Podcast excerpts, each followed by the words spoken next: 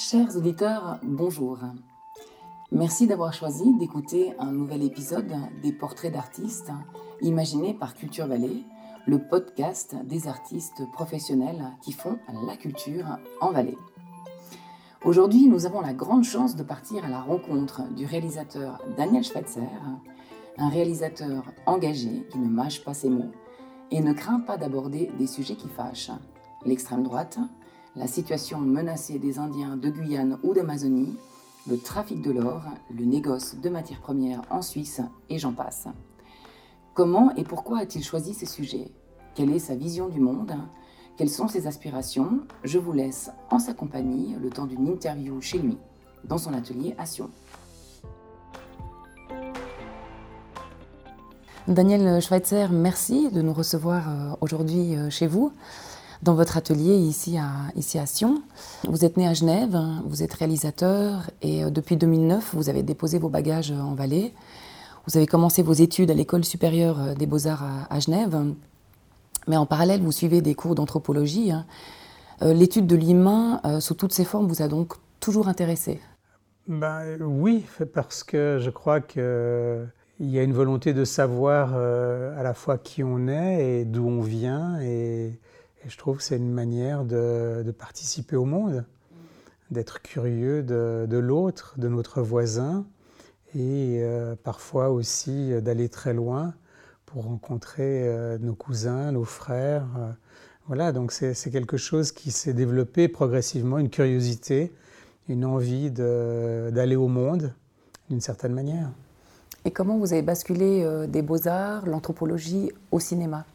D'abord, euh, au tout début, euh, je pense que je ne savais pas qu'on pouvait faire du cinéma en Suisse. Je n'aurais pas imaginé. Donc j'avais fait une maturité artistique. Pour moi, il était évident qu'il y avait une volonté de, continuer avec le médium de la peinture, de la photographie, donc des arts plastiques. Je suis rentré très vite après la maturité donc aux Beaux-Arts et euh, le hasard a fait qu'aux Beaux-Arts, un jour, j'ai rencontré Francis Reusser, un cinéaste dans un atelier qui m'a dit il y a des caméras, il y a des bobines, allez filmer. Et voilà, j'ai saisi cette chance, mais je, ne suis pas rentré dans une école d'art pour faire du cinéma. Le cinéma m'est tombé dessus comme ça et à un moment donné, ça a correspondu à mon désir peut-être de représenter le monde. Et c'est comme ça que j'ai découvert le cinéma et progressivement j'ai appris aussi à, maîtriser ce, métier, cette technique. Vous avez fini vos études de, beaux-arts ou vous avez interrompu et vous êtes parti sur le, cinéma? C'était dans le cas des beaux-arts. Il y avait un atelier donc, de, cinéma. Donc j'ai bifurqué dans l'atelier audiovisuel à l'époque. Donc j'ai fait mes beaux-arts, j'ai terminé mes beaux-arts en, en expression graphique et en cinéma. Donc tout à coup, j'alliais à la fois effectivement la continuité du travail pictural, du travail graphique et avec la représentation de l'image animée. Après, vous êtes parti euh, sur Paris, vous aviez envie et besoin d'aller plus loin euh, dans l'étude du, cinéma. Oui, il y avait une volonté d'apprendre le métier quand même, parce que c'est vrai que c'était une école d'art, donc il y a une formation qui était euh, très artistique, et j'avais envie d'en savoir plus. Et je suis parti trois ans à Paris faire une école, mais là très vite, comme j'avais déjà une formation, l'école était un peu ennuyeuse. Donc, en parallèle, j'ai eu la chance de pouvoir faire de l'assistanat.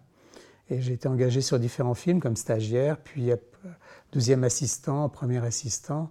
Et c'est comme ça que j'ai rencontré des gens comme Robert Hossein, Andrzej Zulewski, et j'ai travaillé comme assistant avec des réalisateurs, c'est-à-dire les accompagner dans leurs projets de films et les aider justement à leur permettre d'atteindre leurs objectifs et de pouvoir euh, faire le, film qu'ils souhaitaient faire. C'était, euh, j'imagine, euh, un apprentissage incroyable d'accompagner ces réalisateurs. ça vous a permis d'apprendre beaucoup, beaucoup de choses. Bah, je pense que l'assistanat est quelque chose d'important dans une sorte d'apprentissage aussi ou de compagnonnage. C'est-à-dire qu'on apprend à gérer un, un, plateau, une équipe, des techniciens.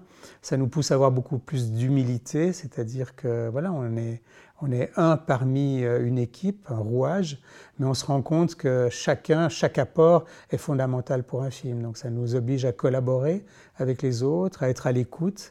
Donc voilà, ça a été des aventures euh, très fortes, parce que souvent c'était une année, deux ans de travail sur des films, c'était des longs métrages. Euh, donc ça m'a permis comme ça à, apprendre un rapport au, collectif, un rapport au partage aussi. Donc ça a été pour moi très formateur. Et qu'est-ce qui a été le, déclencheur pour un jour devenir réalisateur indépendant et de lâcher l'assistana? Bah, À un moment donné, le, risque, c'est qu'on devient un super assistant, c'est-à-dire qu'on on, a des capacités professionnelles qui sont reconnues et euh, on s'éloigne peut-être de ses, de ses rêves, de ses projets. Donc c'est peut-être une manière de se retrouver soi-même. Et à un moment donné, je me suis dit que j'avais appris beaucoup de choses, j'avais beaucoup reçu et que maintenant peut-être il était temps d'utiliser mon savoir, euh, mes acquis, euh, pour mener à bien des projets qui m'importent, plus personnels. Et c'est comme ça que j'ai décidé de faire du documentaire, euh, parce que le documentaire me permettait de retrouver justement le monde, le monde réel, euh, des subcultures, des communautés, et euh, me plonger comme ça dans, cette complexité. Mais mon rapport n'était pas de faire des sujets ou de faire des thémas sur notre monde, c'était plutôt toujours cette manière exploratoire de découvrir des réalités souvent qui sont occultées euh, d'aller là où peut-être souvent on ne regarde pas ou on détourne le regard. Donc de montrer le monde hein, au travers d'une caméra, au travers d'images, de montrer des choses qu'on aurait tendance à ne pas vouloir voir. Hein. C'est un peu ça votre mission en tant que réalisateur, mission que vous vous êtes peut-être donnée. Mon point de vue était de me dire comment je peux euh, aborder des questions euh, contemporaines qui m'importent, qui me fascinent, qui m'interrogent, comment euh, représenter ces réalités complexes qui euh, se développent en marge soit de notre société, que ce soit l'extrémisme, les peuples autochtones, etc. Donc c'était euh, d'aller vers l'autre, mais de faire un travail qui revenait un peu à, mes origines, à la fois à l'ethnologie, mais aussi à un travail artistique avec un point de vue, un regard singulier sur, sur le monde. Et comment vous, avez choisi euh, la première thématique que vous avez eu envie de mettre en film? Bah, Le premier film, euh, c'était plutôt le, choc d'une génération, puisque c'était l'arrivée du sida. Donc euh, j'avais un ami du collège qui, en est mort. Je me suis interrogé sur cette réalité qui faisait que notre génération était bouleversée. Et c'est comme ça que j'ai fait un premier film sur des personnes séropositives en Suisse c'est-à-dire qu'il n'y avait aucun film qui avait été fait, on avait peur de ces gens-là.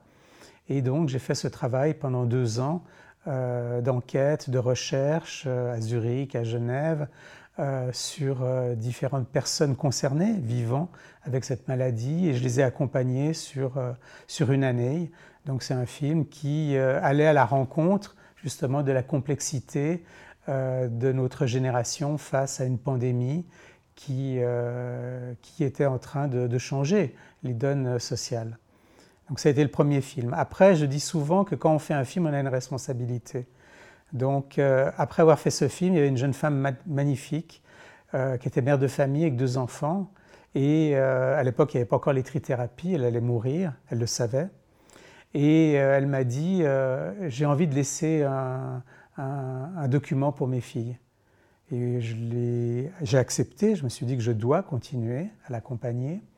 Et c'est là où ce qu'elle racontait sur la préparation à la mort, l'accompagnement, que c'était tellement fort, je lui ai dit, on peut faire un film beaucoup plus long, pour tes filles certes, mais aussi pour le public qui ne comprend pas euh, comment est-ce qu'on peut se préparer à 25 ans à mourir et à faire son deuil et à quitter les siens.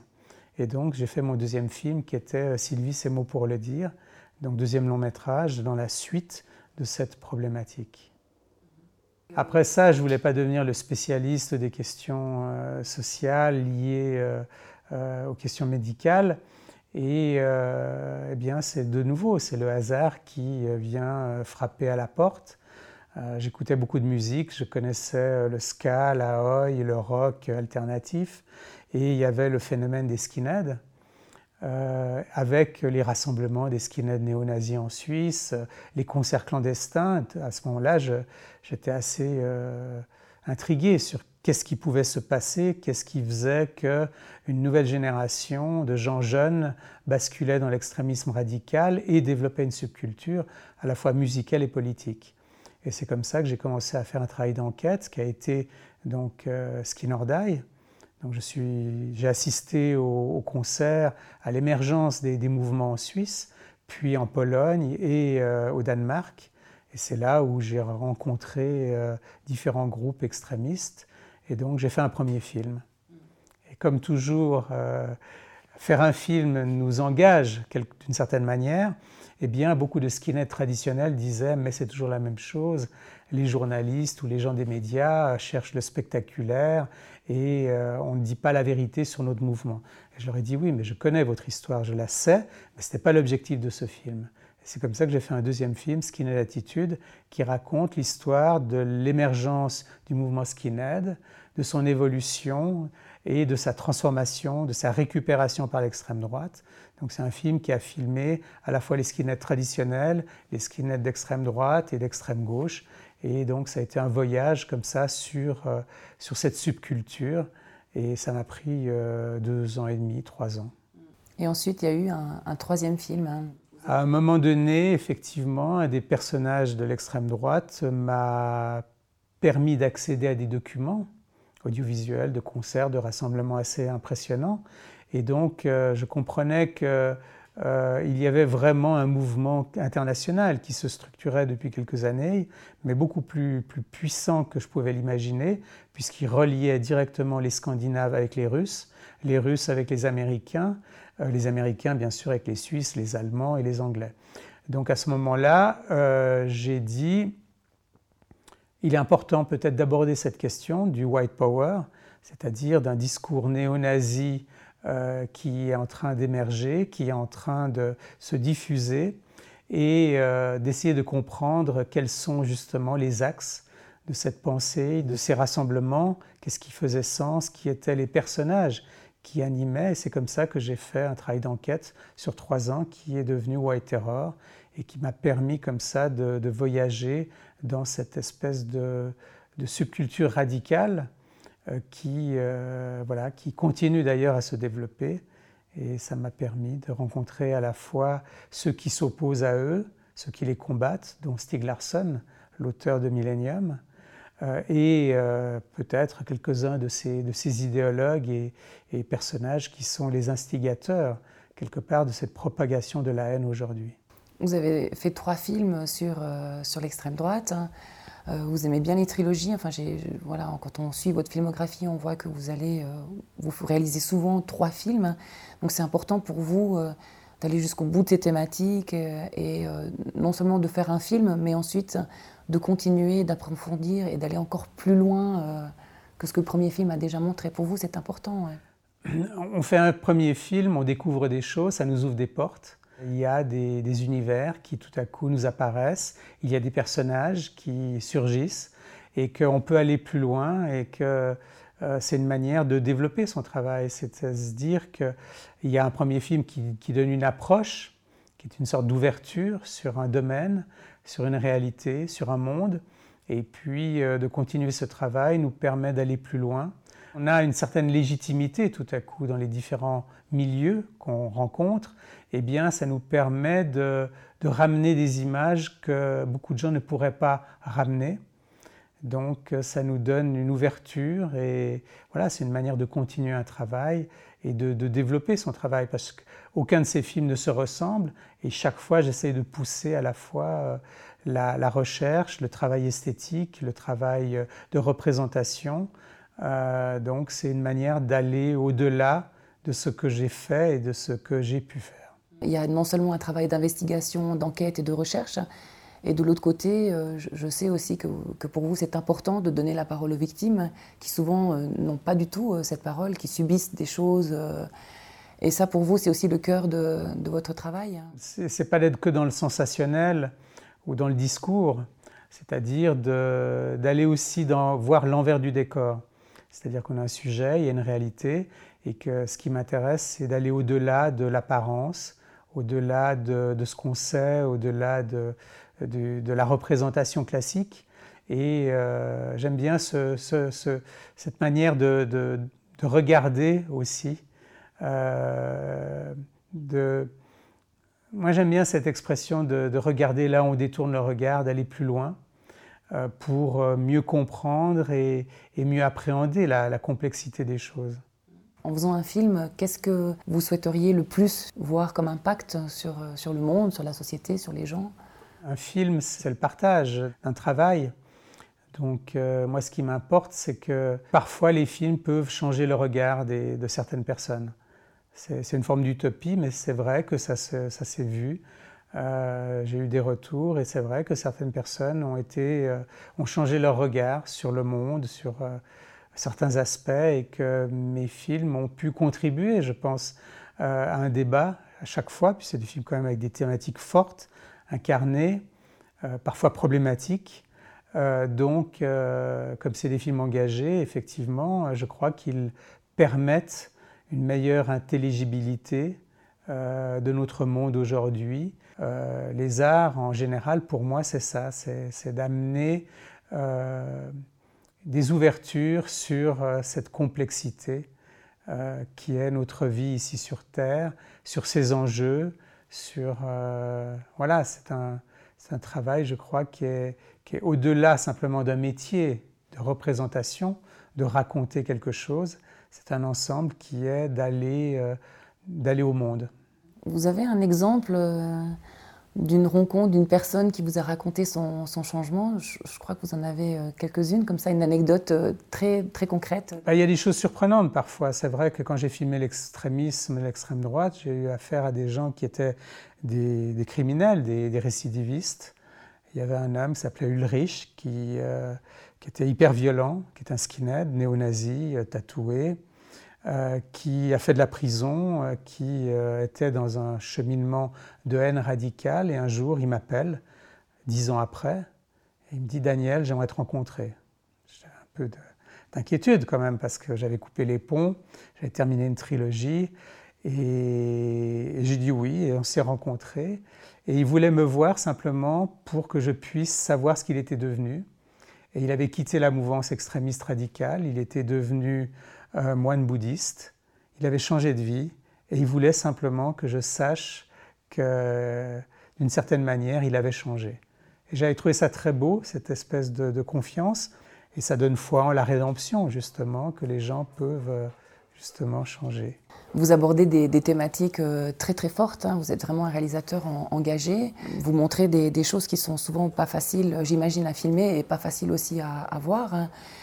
Comment on, sort de, ces films? Comment est-ce qu'on ne, perd pas espoir euh, Comment est-ce qu'on continue à, filmer euh, des choses qui sont finalement très dérangeantes, négatives Comment vous faites hein? bah, Je pense que bah, il faut être en harmonie dans sa vie, je veux dire, pour supporter parfois euh, de filmer des réalités difficiles, euh, sociales, euh, politiques. Donc, il faut se protéger. Je pense que je me protège avec, l'art, la littérature, la photographie, avec les travaux d'autres artistes. C'est-à-dire que même si parfois je, vais là où, les choses sont difficiles, des zones sensibles, euh, je me préserve avec, euh, avec la beauté sur Terre aussi qui existe. Donc j'alterne, euh, je veux dire qu'en ce moment, je, je, travaille à nouveau sur un projet sur l'extrémisme radical, parce que grâce à certaines informations, j'ai accès à des, à des choses assez incroyables. Et en parallèle, eh bien, je vais filmer à, Sumatra, à la beauté sur Terre, les orang-outans qui voilà, sont réintroduits dans la forêt. Donc c'est une question d'équilibre, c'est le yin et le yang, je veux dire. Euh, euh, la beauté me nourrit euh, et me permet peut-être de supporter parfois des voyages difficiles, comme je l'ai fait aussi en Amazonie, dans la Pampa, chez les chercheurs d'or, là où on détruit l'environnement et les peuples autochtones. Donc c'est une histoire d'équilibre à trouver justement entre le pire et le meilleur. Mais pour moi, fondamentalement, je crois que l'homme est bon et qu'il y a euh, toujours euh, euh, des choses positives. Et je recherche malgré tout l'espoir, l'espoir dans le monde. Et voilà. J'allais justement vous, vous, poser cette question. Est-ce que vous êtes optimiste? Est-ce que vous gardez la foi en, l'humain malgré tout ce que vous voyez et tout ce que vous filmez? Peut-être que je suis un pessimiste qui s'ignore. Non, mais oui, je, non, je crois sincèrement à la possibilité de changer, à l'idée de la rédemption. Euh, je crois qu'il y a effectivement il y a des forces occultes, des forces négatives, mais il y a aussi des forces positives et que moi dans ma vie, ce qui m'intéresse, c'est les choses positives, donc qui m'animent, qui me portent. Euh, donc voilà, je ne suis pas du tout un personnage pessimiste, même si le monde est dur, euh, s'il n'évolue pas toujours dans la bonne direction. Je crois que vivre et être, c'est une manière de, se construire, c'est une construction. Et que j'espère aussi, avec mon travail, de contribuer justement à, un message plutôt de, de tolérance, d'intelligence sur le monde. Et voilà, je me bats pour défendre des valeurs qui me sont importantes. Je crois que le cinéma, pour moi, en tout cas, faire des films, c'est pas que raconter des histoires, traiter un sujet ou un thème, c'est prendre position, c'est de participer justement au débat euh, de notre société et au débat de, notre monde aujourd'hui euh, et la marche de cette euh, voilà de, de l'homme dans cette espèce de complexité. C'est ce que vous appelez le cinéma citoyen, c'est juste hein? C'est important, je crois que faire des films, euh, c'est une responsabilité. mes films m'engagent complètement en tant que citoyen. Euh, mes films reflètent l'homme que je suis. Euh, donc, voilà, c'est pas un sujet, je suis pas je fais pas du, je suis pas un journaliste, je, ne traite pas de sujet. D'une certaine manière, je vais au monde avec mes films et j'essaye de partager euh, ce que je découvre de, ce monde, euh, que ce soit dans le meilleur ou dans le pire. Et d'où le choix du film documentaire? Vous avez plutôt réalisé euh, des films documentaires plutôt que des films de, fiction. C'est pour le moment, en tout cas, on va dire, le gros de votre, de votre travail. C'est justement pour, cette, pour toutes ces raisons-là que vous avez choisi le film documentaire. Hein? Ah, le documentaire, je veux dire, la réalité souvent dépasse la fiction. Je veux dire, je, je rencontre des personnages incroyables, des chamans, des, des gens qui euh, m'ouvrent des portes différentes au monde. Euh, jusqu'à présent, le documentaire m'a animé, c'était ce désir d'aller au monde. Euh, je pense qu'aujourd'hui, ça va être beaucoup plus difficile d'aller au monde avec cette innocence, c'est-à-dire que je sais qu'aujourd'hui, je ne peux plus aller dans un peuple autochtone comme je l'ai fait auparavant, c'est-à-dire en prenant un billet, en prenant des photos, un nom, une adresse et en disant voilà, j'ai un désir de rencontrer votre communauté et de raconter votre histoire, c'est plus possible. Aujourd'hui, avec le Covid, avec cette nouvelle euh, réalité, eh bien, on a une responsabilité. Alors peut-être que pour raconter le monde et raconter les histoires, la fiction peut-être peut euh, retrouver un nouveau rôle. Si j'ai quitté la fiction après l'assistanat et mes études, alors j'avais débuté dans la fiction, c'est qu'il y avait peu de fiction forte à l'époque. Trouvais que c'était souvent, euh, on racontait des histoires, j'avais envie euh, d'être dépassé par le, réel, la complexité du monde. Aujourd'hui, euh, voilà, je chemine, donc j'évolue. J'alterne documentaire, documentaire et mise en scène, et qu'il y a des projets de fiction qui commencent à émerger, peut-être pour pouvoir dire des choses que l'on pourrait difficilement filmer aujourd'hui dans ce monde avec euh, cette perte peut-être de l'innocence et, la difficulté d'accéder justement aux autres. Donc je ne sais pas, je, prépare des projets, comme je mets beaucoup de temps souvent à développer un projet, deux ans, trois ans, quatre ans d'écriture. Donc en ce moment, j'ai différents projets qui euh, sont en train de se développer progressivement et qui euh, vont peut-être voilà, me permettre d'avoir de nouvelles aventures pour les prochaines années. Donc il y a une ouverture vers euh, aujourd'hui vers le, vers le film de fiction. Qui est logique, je veux dire, c'était dans mon ADN euh, de l'apprentissage. Et que peut-être maintenant, aujourd'hui, je me sens plus, plus apte à assumer euh, peut-être de raconter une histoire avec des personnages, des acteurs des protagonistes, mais en mélangeant toujours peut-être euh, la fiction avec le réel, c'est-à-dire un point de vue documenté qui m'importe, donc de mélanger peut-être euh, à la fois de, fertiliser la fiction avec des éléments du réel, de mélanger les éléments pour raconter des histoires, parce qu'avant tout, euh, voilà, je suis un, storyteller, comme on dit, un raconteur d'histoires, et que ça peut-être ça me permettra de raconter euh, d'une autre manière. Euh, et j'ai l'impression que c'est aussi une manière de, de, continuer un cheminement, de pas que d'être dans un savoir-faire de ce que je maîtrise, mais de découvrir de nouvelles choses et peut-être de voilà d'avoir de nouvelles aventures artistiques et humaines. Le Covid, pour vous, a un impact très fort sur, euh, sur le, cinéma.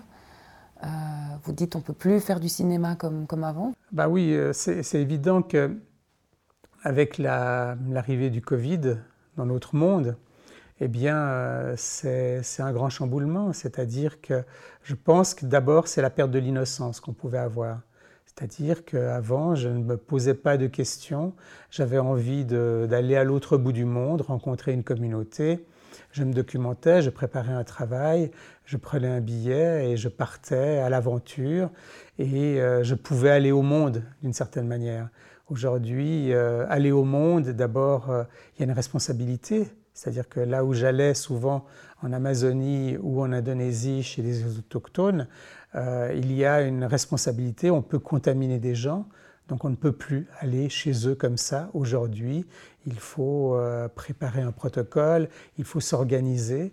Donc je pense qu'aujourd'hui on a perdu cette innocence d'aller au monde comme on pouvait partir euh, à l'aventure, partir à la rencontre.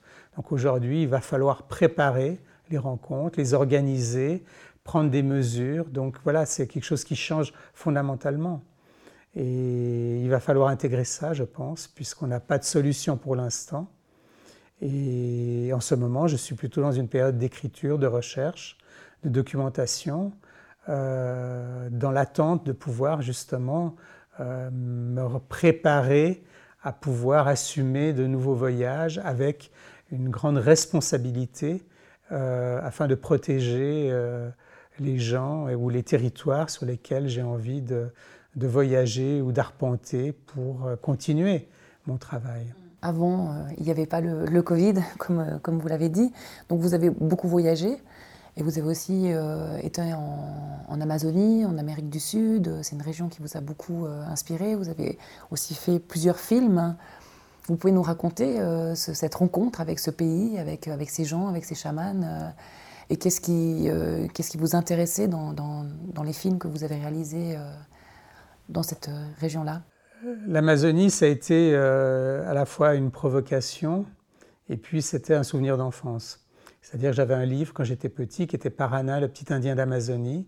Ce livre est un livre photo noir-blanc, euh, justement, qui racontait la vie d'un petit Indien et ça m'avait fasciné. Et quand j'ai terminé ma trilogie sur les skinheads, les néo-nazis, j'avais envie d'autres territoires. Et pour les gens, j'étais vite catalogué comme un spécialiste de l'extrême droite. Euh, et je voulais sortir de cette image. Et j'ai dit un peu par boutade, euh, prochain film, je pars en Amazonie. Personne ne m'a cru. Personne ne m'a cru, mais j'avais ce livre. Et euh, j'ai pu rencontrer la photographe Dominique Darbois, qui avait 80 ans passés à Paris. Elle m'a donné le nom d'un village et je suis parti à la recherche de Parana, le petit Indien d'Amazonie, 60 ans après elle.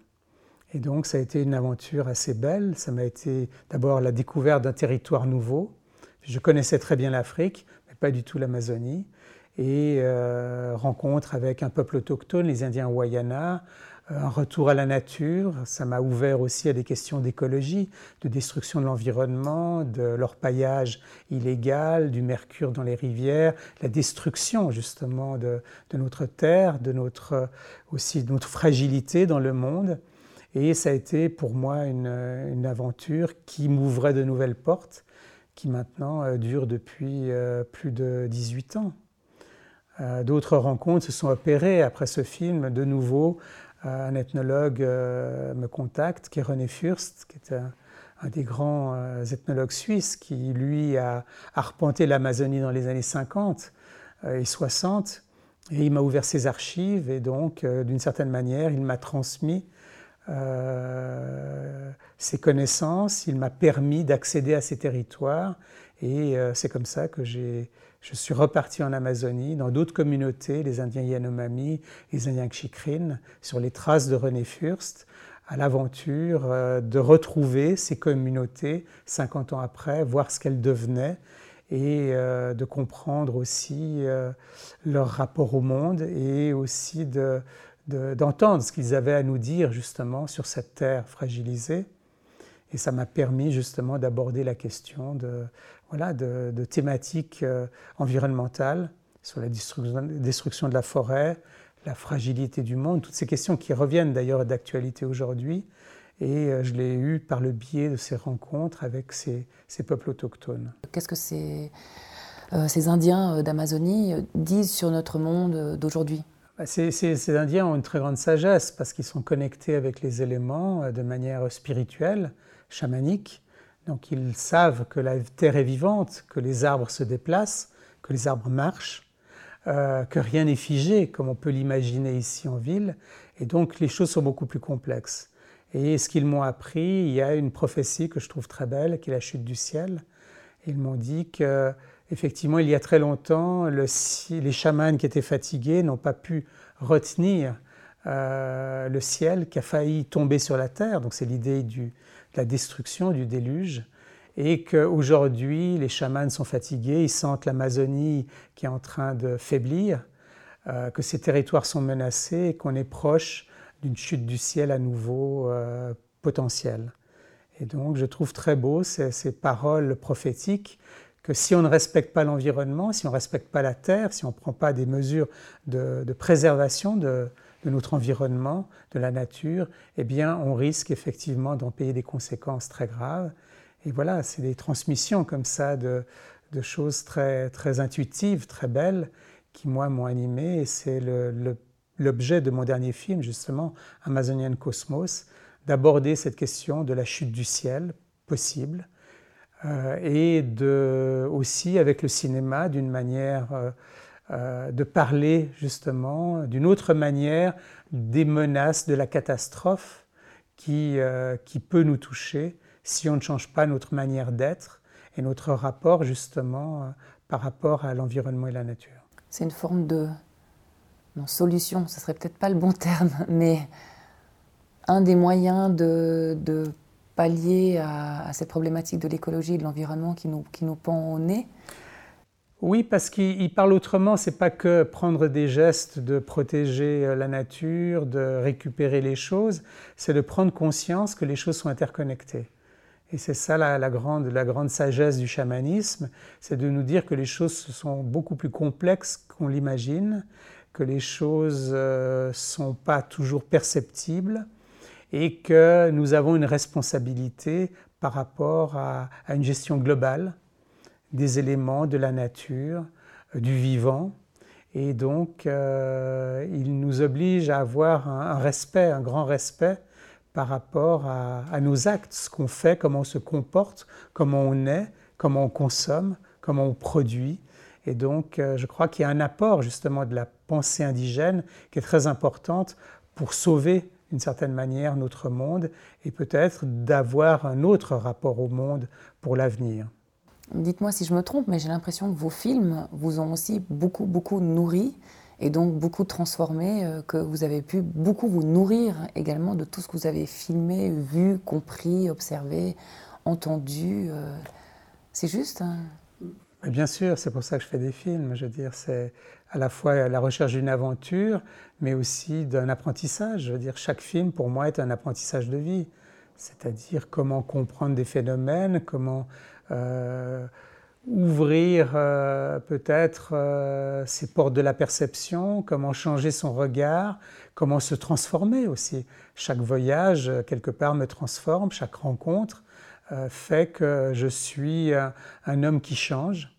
Et c'est vrai qu'à chacun de mes films, chacune de ces aventures cinématographiques ou artistiques m'ont permis de cheminer euh, d'évoluer et de me transformer. Et je trouve que c'est un processus qui est important, c'est-à-dire d'être dans une espèce d'évolution constante. Donc je retire beaucoup de ces voyages, de ces rencontres. Euh, c'est des apports très forts.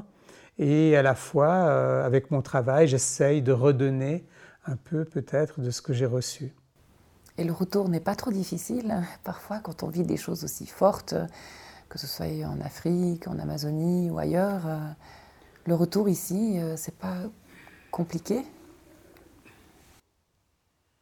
Je sais clairement que je ne peux pas vivre euh, dans ces, dans ces régions, là où je vais, que je suis qu'un personnage en transit, je suis un personnage invité qui peut rester un certain temps, ma vie n'est pas là-bas, donc je reviens ici.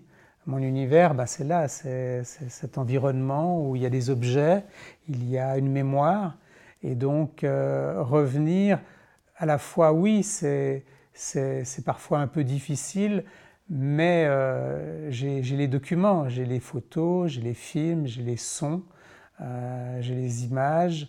Donc à partir de là, je peux euh, travailler, c'est-à-dire que j'ai une nouvelle période qui s'ouvre à moi de transformer les choses que j'ai reçues, que j'ai prises, et donc d'en faire quelque chose. Donc c'est une manière, c'est une autre étape, je pense. Le retour est une autre étape qui me permet de réfléchir, de faire le point aussi là où j'en suis, ce que j'ai reçu et comment euh, raconter ensuite, euh, mettre en forme d'une certaine manière euh, ce que j'ai pu recevoir, ce que j'ai pu capter, ce que j'ai pu saisir. Donc non, c'est des étapes différentes. Il n'y en a pas une meilleure, il n'y en a pas une moins bonne, elles sont dans une complémentarité.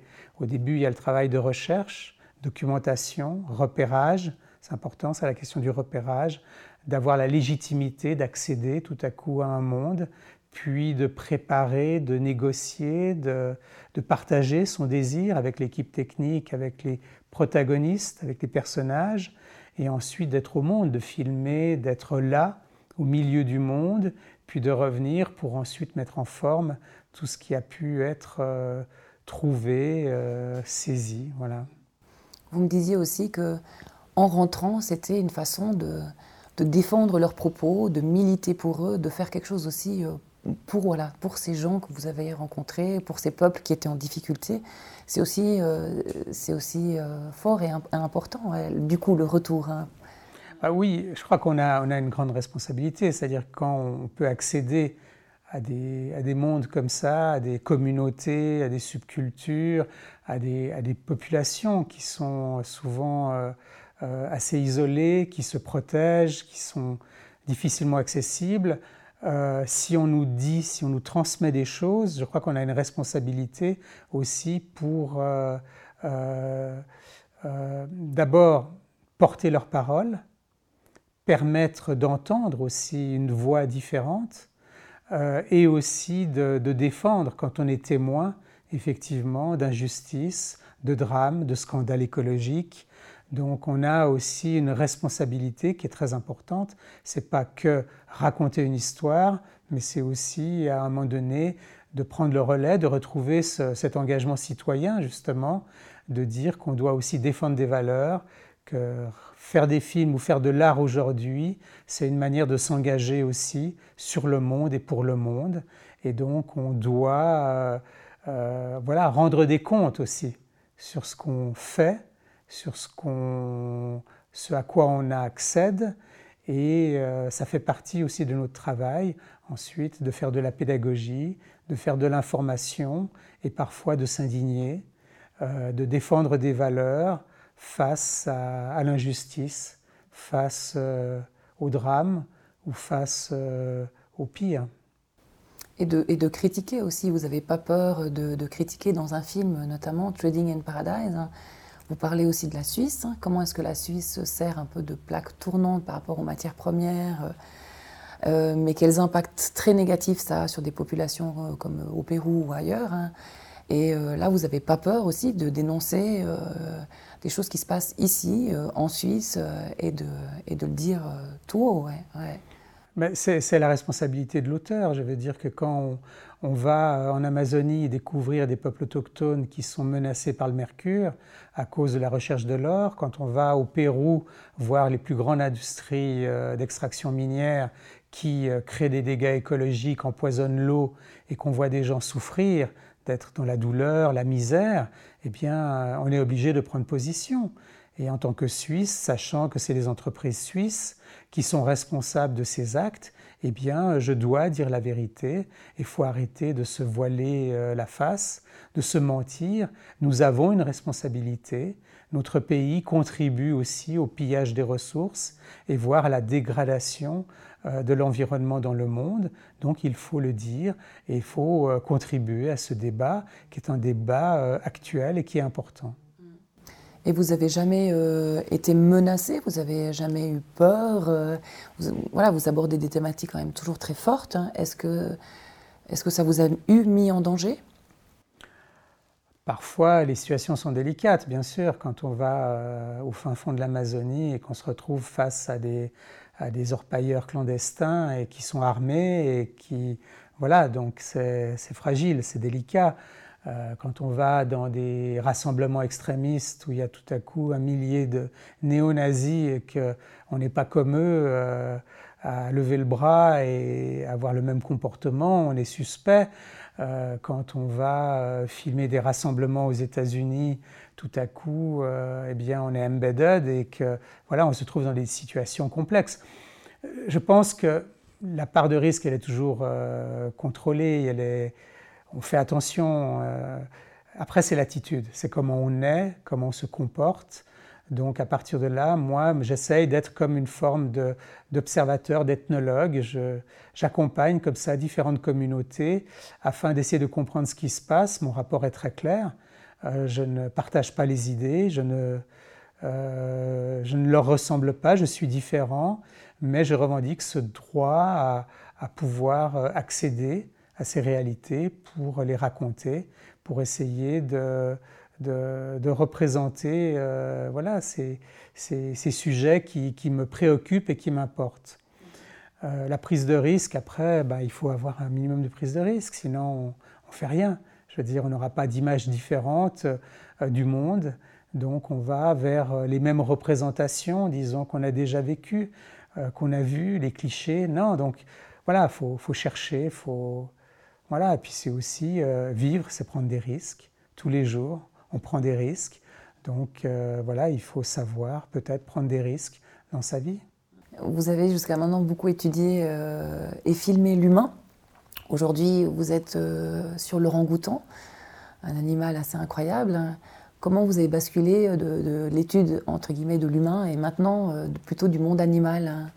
Qu'est-ce qui vous intéresse ou qu'est-ce qui vous fascine? Je crois que quand on fait des films, il y a, des, cycles comme ça. Donc il y a eu euh, différents sujets que j'ai abordés euh, euh, sur, plusieurs films.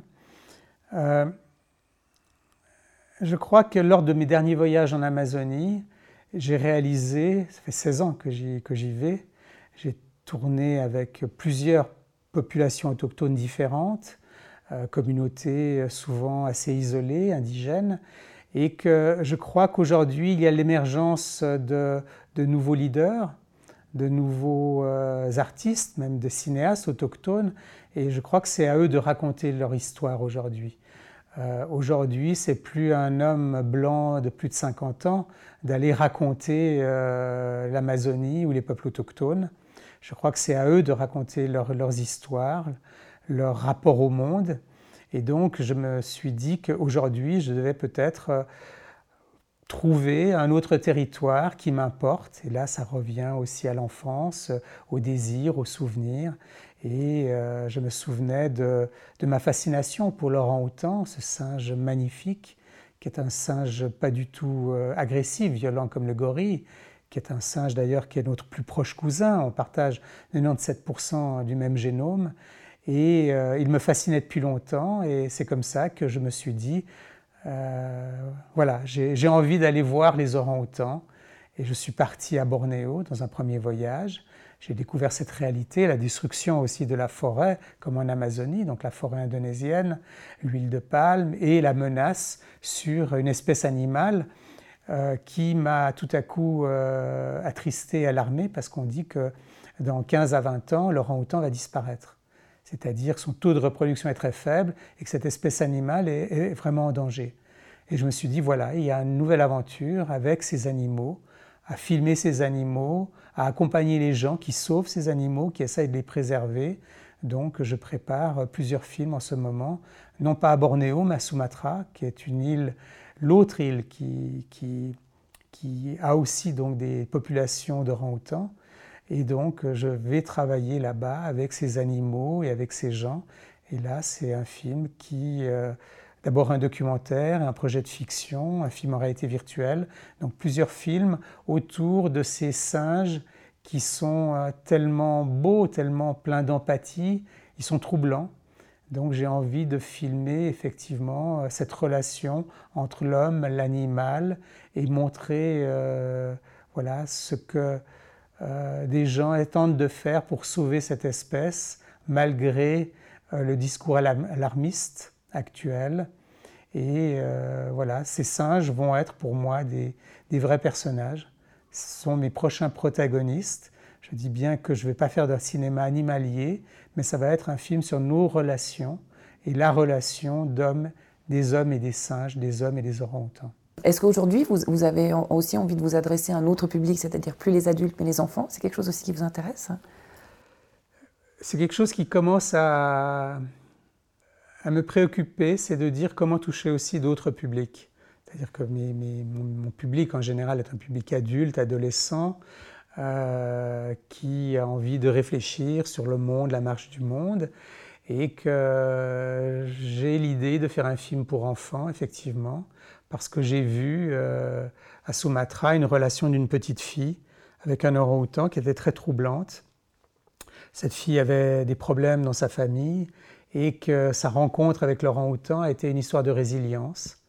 Et je trouvais euh, magnifique de voir cette espèce de complicité que cet enfant pouvait avoir dans un centre de réadaptation avec ces singes qui eux-mêmes sont en résilience, puisque beaucoup de ces orang-outans sont des orphelins, on a tué leur mère, on les met dans une sorte de nurserie, d'école, pour apprendre l'école de la forêt, apprendre à retrouver leur animalité. Et donc c'est un sujet qui euh, aujourd'hui m'intéresse, peut-être de raconter une histoire avec un enfant et un orang-outan sur cette relation, sur euh, cette résilience qui peut exister pour un enfant et pour un singe qui va retrouver progressivement peut-être euh, sa place dans la forêt. Voilà et adressé aux enfants. Donc du coup, un film adressé aux enfants spécifiquement. Mais bon, comme tout travail euh, d'écriture scénaristique, euh, ça fait maintenant euh, plusieurs mois que je travaille sur du texte. C'est un travail de longue haleine. Voilà. Est-ce que ça deviendra un film? Je ne le sais pas encore. En tout cas, il y a un processus d'écriture qui est déclenché, un processus de repérage, puisque je vais travailler régulièrement dans un centre de réadaptation pour orang-outan et euh, donc, euh, voilà, je, développe un projet plus spécifique qui pourrait s'adresser à un jeune public. Est-ce que vous avez euh, un film que vous avez jamais réalisé et qui serait un peu le film de vos rêves hein, que vous rêveriez de réaliser, mais que vous avez pour des raisons X, Y, Z jamais pu ni concevoir ni, envisager, mais en fait qui serait un peu le film de, de vos rêves? Bah, Disons que dans ma démarche, j'essaie toujours de réaliser mes rêves ou les films que j'ai envie de faire. J'essaie de me donner les moyens et je me suis toujours donné les moyens euh, de pouvoir monter les projets qui m'intéressent jusqu'à présent. Donc, euh, il y a peut-être un homme que j'aurais envie de filmer qui, moi, m'a fasciné. Euh, maintenant, il n'est plus depuis, depuis le début de l'année. C'est le photographe Peter Bird.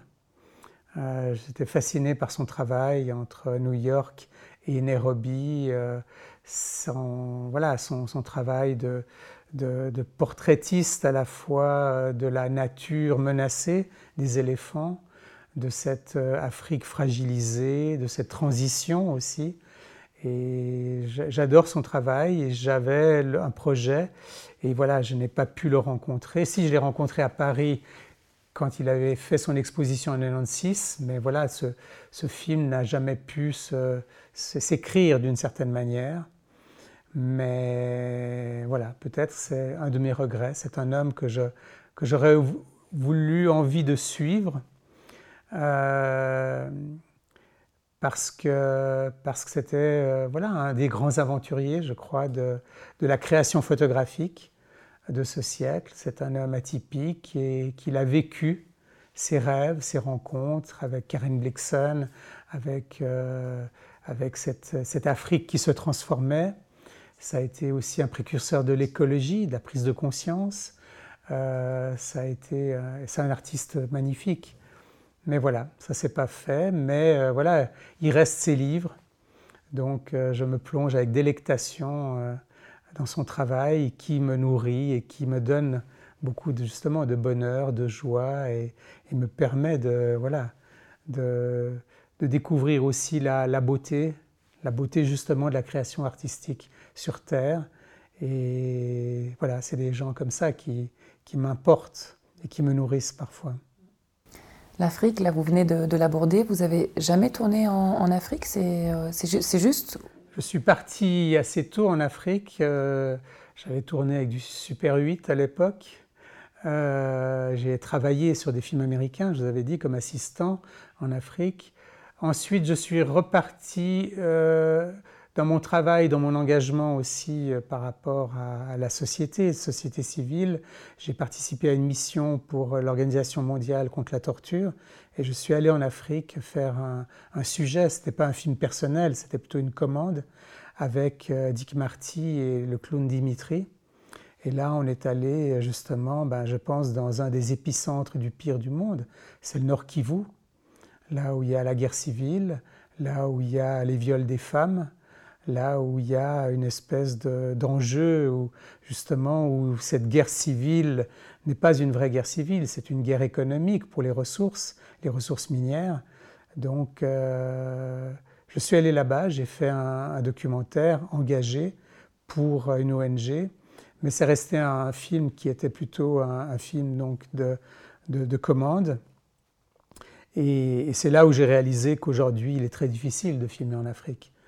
C'est-à-dire qu'on ne savait pas qui on avait en face de nous, que nos déplacements devaient être encadrés par la force pronue et d'être encadrés avec des hommes armés pour pouvoir se déplacer, c'est pas ma manière d'être et de voyager.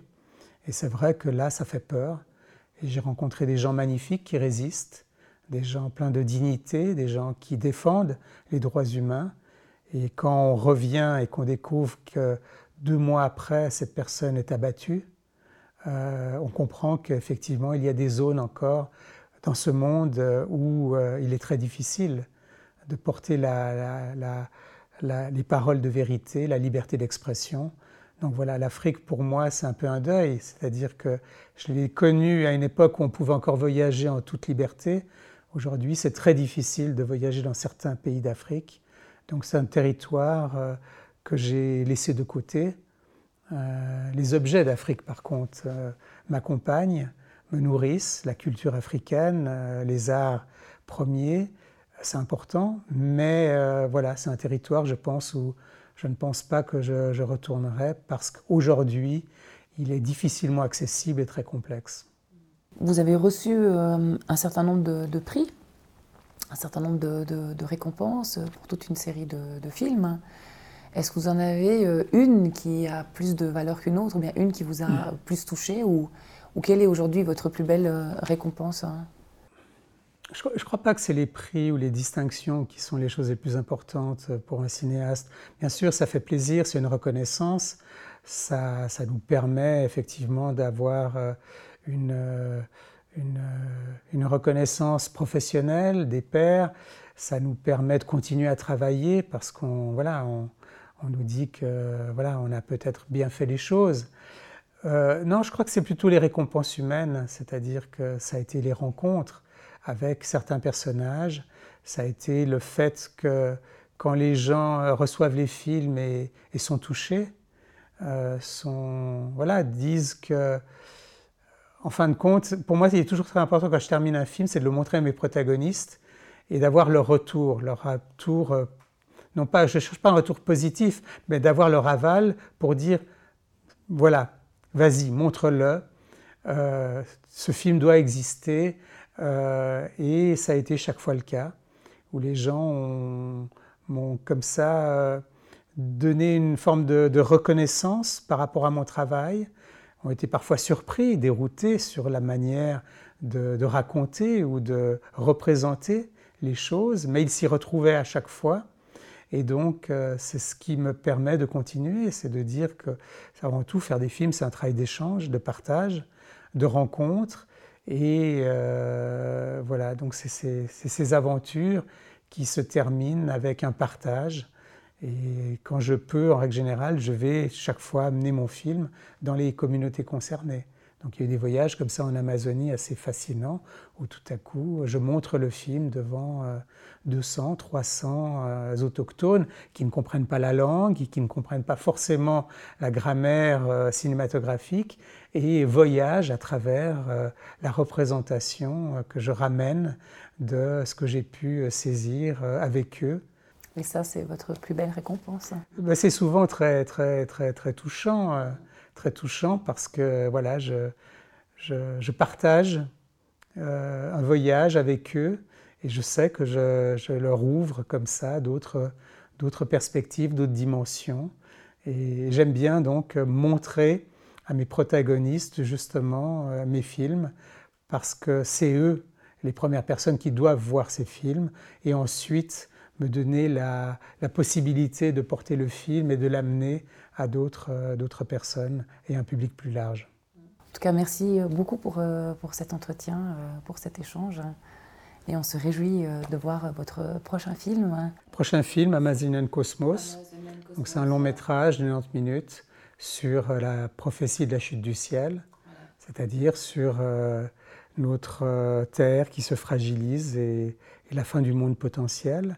Et puis un autre film en montage qui est Cosmic Birds, avec les chicrines, qui là est une expérience en réalité virtuelle, c'est-à-dire c'est un voyage euh, chamanique autour là de l'arrivée d'esprit sur la terre.